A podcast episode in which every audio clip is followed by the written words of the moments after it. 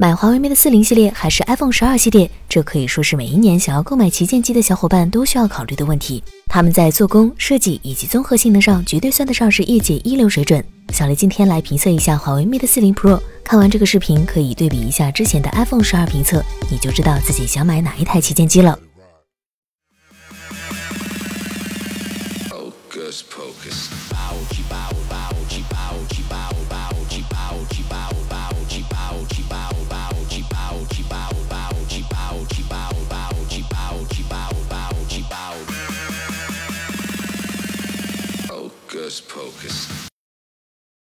外观宽大但并不压手。华为 Mate 40 Pro 长一百六十二点九毫米，宽七十五点五毫米，厚度九点一毫米，六点七六英寸的超大屏，再加上二百一十二克的重量，又是一款专为麒麟臂而生的砖头机。但实际上手体验过一段时间后，发现华为 Mate 40 Pro 并没有想象中那样厚重，也没有很强的压手感。由于 Mate 40 Pro 正反两面均采用超大曲率的双曲面设计，在握持这台机器时，手掌触碰到手机的位置也就只有中框部分，反而给到我一种这个手机并不厚重的错觉。这一次 Mate 40 Pro 争议最大的点，莫过于正面的超长双挖孔设计了。两颗前置摄像头中间还保留了一段不小的空隙，一眼看上去有些比较难接受。华为 Mate 40 Pro 的后置摄像头模组由三颗摄像头以及一颗激光对焦传感器组成，分别位于星环的四周。中间部分则是徕卡的认证标志以及部分摄像头的数据。总的来说，这个设计还算可以，能够在一大波麻将设计中脱颖而出，辨识度极高。配色的话，小雷手里这台名为蜜银色，也是 Mate 40 Pro 五个配色中最炫酷的一个配色。在不同的角度下，可以在后盖上看到如同彩虹般的渐变纹。当然，这个后盖也采用了高端旗舰必备的 AG 磨砂工艺，带来十分细腻的触感，相比普通的镜面设计更加防滑。总的来说，Mate 40 Pro 在外观设计上确实下了不少功夫，手感、辨识度、高级这三大要点它通通都有，绝对配得上这个价位。性能排不上最强，但也是一流水准。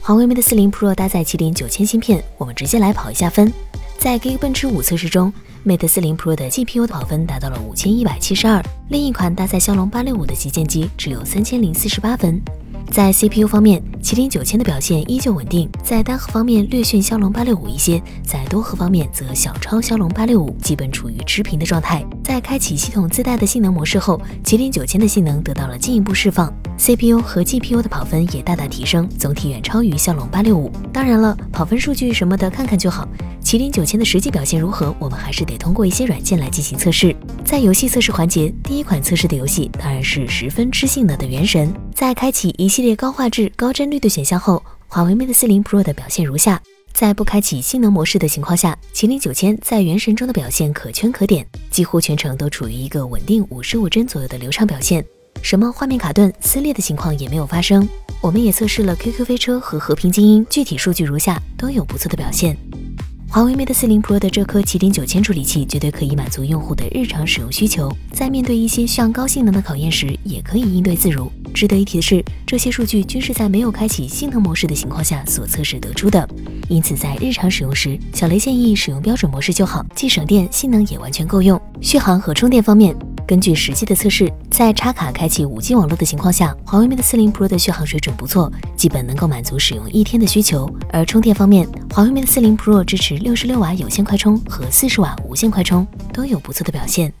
拍照长焦依旧出色，仍有进步空间。拍照一直以来都是华为旗舰的宣传重点，它在实际使用中的表现如何？我们来看一下一组样张。华为 Mate 40 Pro 在光线良好的情况下表现还算可以，灯箱以及高光源处压制的较好，不会出现过曝的情况。黑暗处的噪点控制的几乎不可见，在开启五倍以及十倍变焦后，画质并没有下降多少，甚至能够清楚拍到远处的细节部分，不存在所谓的马赛克现象。但华为 Mate 40 Pro 依旧会出现偏色问题，很容易将一些浅色的物体拍成偏深，有时候又会把深色的物体拍成浅色。简单来说，就是白平衡不是很准确，在一定程度上会影响用户的判断。出现偏色的情况，主要原因是华为 Mate 40 Pro 采用了罕见的 RYYB 阵列，其优势在于能够极大的增加传感器的进光量，在暗光环境下的表现异于传统机型。顺带一提，华为 Mate 40 Pro 后置的激光对焦模组，让这款手机在光线极为复杂的情况下，依旧能够快速对焦到主体。细节，这个药丸并不简单。前面说过，在第一眼看到这个双挖孔屏的设计时，我的内心是十分复杂的，一度认为 Mate 40 Pro 整个双挖孔设计就是为了辨识度，但在实际体验了一段时间后，小雷才发现这个药丸并没有那么简单。官方表示，Mate 40 Pro 不但在这个药丸当中塞入了一颗前置摄像头和一颗广角自拍镜头，两者之间的空隙部分还有着大量的感光元器件，其中就包括使用效率极高的 3D 人脸识别模组。3D 人脸识别模组到底有什么用？这里举几个现实生活中的例子。第一点是安全，人脸支付的应用也越来越多，但目前市面上大部分手机的人脸支付体验并不好。如果在暗光环境下的识别效率较低，对此其他厂商的对策是将屏幕亮度调高。但试想一下，你在一个黑暗的房间中，屏幕瞬间亮起的体验有多差，就不用多说了。第二点则是交互体验，在 Mate 40 Pro 上，华为推出了更为实用的 EOD 技术。其实简单来说，就是当手机检测到用户眼睛注视屏幕的时候，息屏显示才会被点亮，达到省电的效果。这颗药丸还能自动识别屏幕面前是否有付款枪正在扫描它，如果有，它就会自动调出支付宝、微信的付款二维码，直接完成付款，减少了用户的付款操作步骤。除此之外，这颗 3D 传感器还有着不少奇奇怪怪的实用性功能，实用的让小雷居然开始慢慢喜欢上这个药丸。总结，这是史上最强的 Mate 系列。优点一，辨识度极高，一眼就能看出是什么机型；二，做工优秀，质感高级，对得起旗舰之名；三，影像实力属于第一梯队水准；四，3D 人脸识别模组体验良好。缺点一，在拍摄时预览窗中的画质较差，无法做到所见即所得；二，续航和充电速度处于中规中矩的水准；三，发热控制不是很好。长时间打游戏的话，有些烫手。从一个普通消费者的角度来看，华为 Mate 40 Pro 绝对是一个不错的选择。外观、质感、影像实力、性能都对得起华为年度旗舰的头衔。如果你之前就是华为用户的话，华为 Mate 40 Pro 必然不会让你后悔换机。如果是其他品牌的用户，它的表现也不会输给其他旗舰。好了，希望这次评测视频可以帮到你。喜欢的小伙伴记得一键三连。我们下期再见。